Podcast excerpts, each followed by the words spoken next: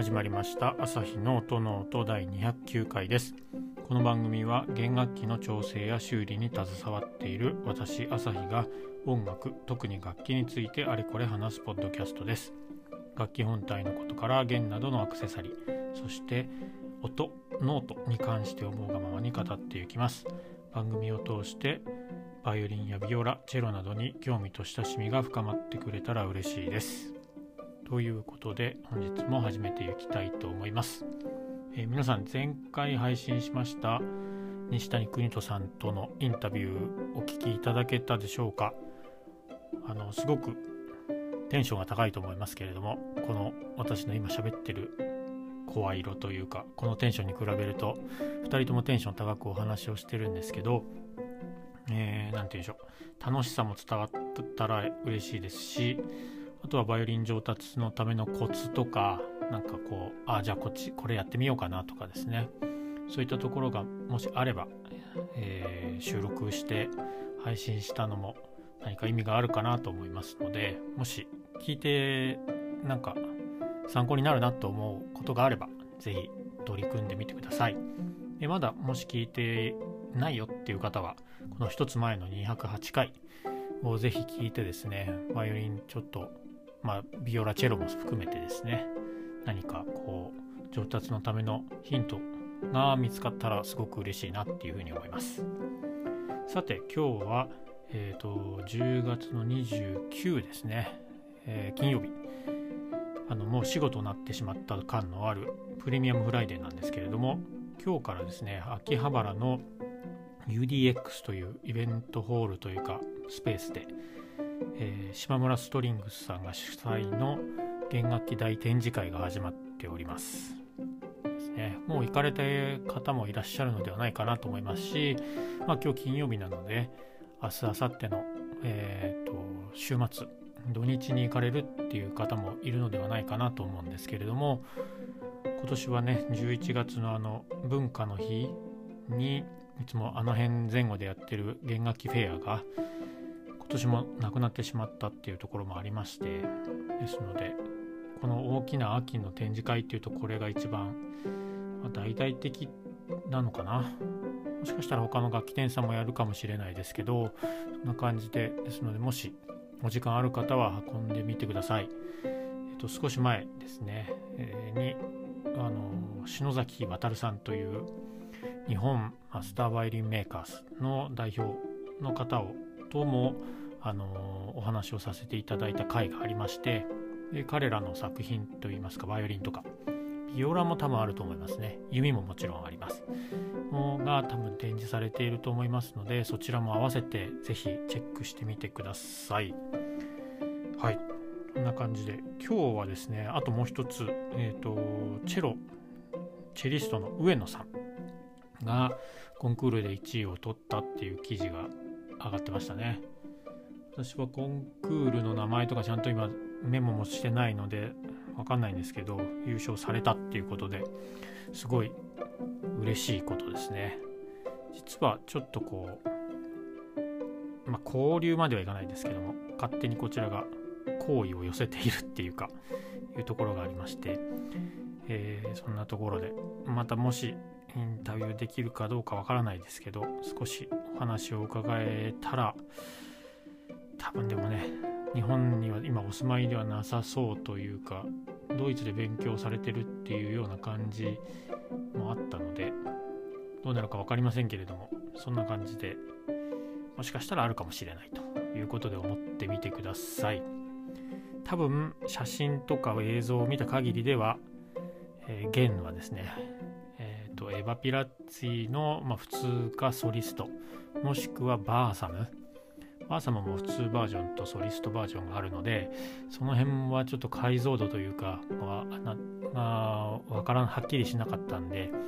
ちょっと判断しかねるところではあるんですけど多分エヴァピラッツィが、えバーサムを使っていらっしゃるんじゃないかなと思います。ですのでチェリストの皆さんもし気になる方はちょっとその弦2つの弦、まあ、エヴァピラッツィ使ってたことがある方は多いと思うんですけどバーサムね気になっている方はもしかしたら上野さん使ってるかもしれませんのでちょっと試してみるっていうのも面白いかもしれないですね。あとはそうですね、その秋葉原の UDX の展示会でチェロを見に行って、バーサムがもし貼ってある楽器があれば、ちょっと弾いてみるとかですね。そんなこともできるのでは、できるかもしれませんので、もしお時間ある方は、あの、UDX ので開催中のえーと、弦楽器大展示会にも足を運んでみてください。はい、今日はですね特にお話はあの金曜日なので仕事関係といいますかところでお話をということで考えてみるんですけど皆さんあのニコっていう楽器弦楽器をご存知ですか？ニコ。えっと中国のあの楽器っていうんですか？えっと、なんて言ったらいいのかな？かなり小さくした三振、沖縄の三振を3本から2本にして、で、えっと、弓でまあ弾くんですけど、この面白いところが、弓の、弓じゃない、2本弦があるんですけど、弓の毛がですね、真ん中をに入ってるんですよ。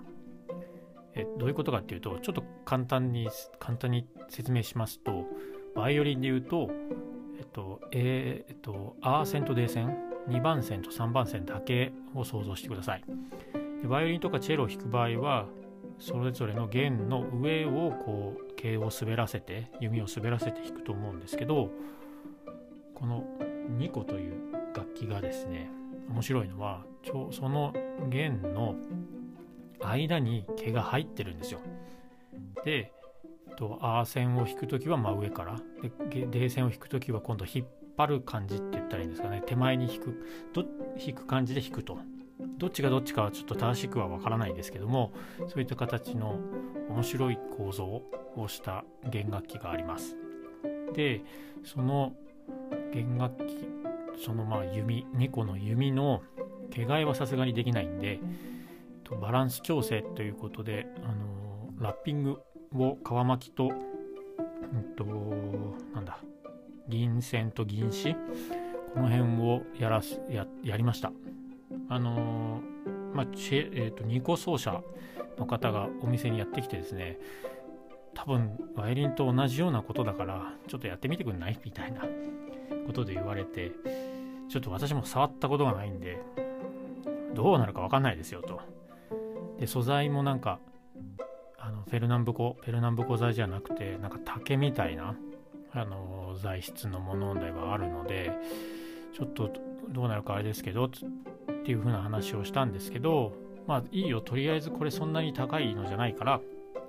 あのメインの弓はあの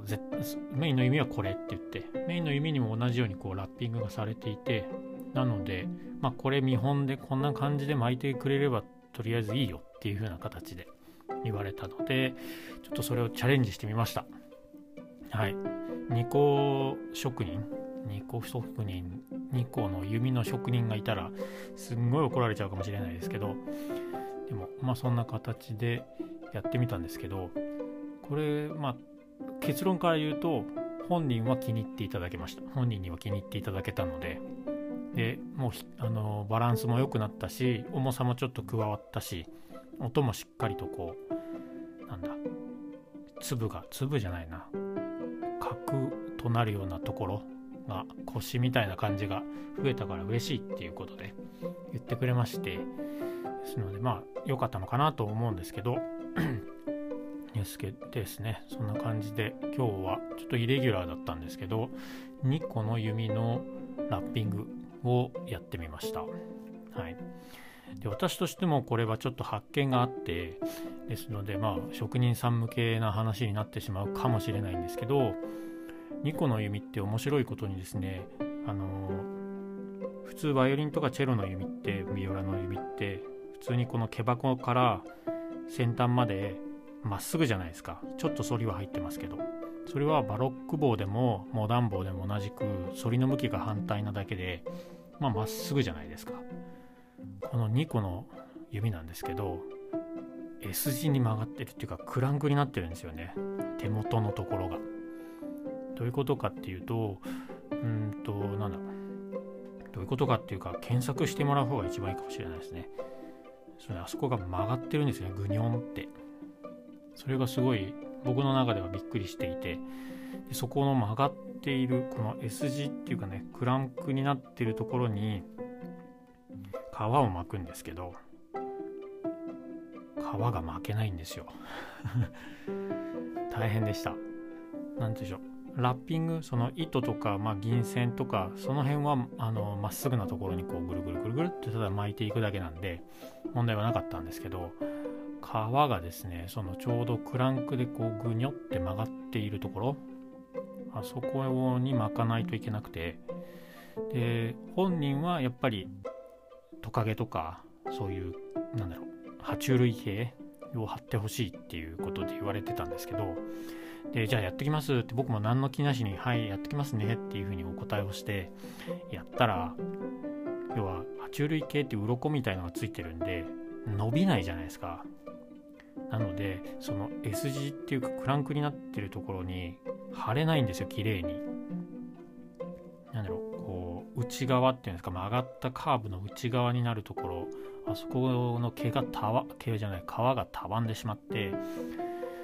どうにもちょっとうまくいかないんですいませんちょっとこれできないのでなんかこうトカゲの皮みたいに版を打った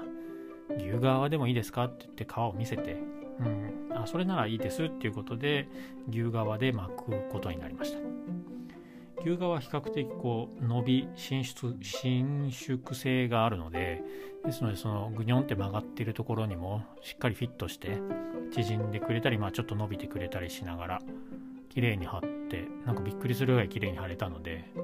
見せたらわすごい綺麗っていうことで喜んでいただけたんですけどそんな形でしたのでこれはまあ多分やることはないとは思うんですけど他の方職人さんも2個の弓の皮巻きをやるときはトカゲはできないよということだけ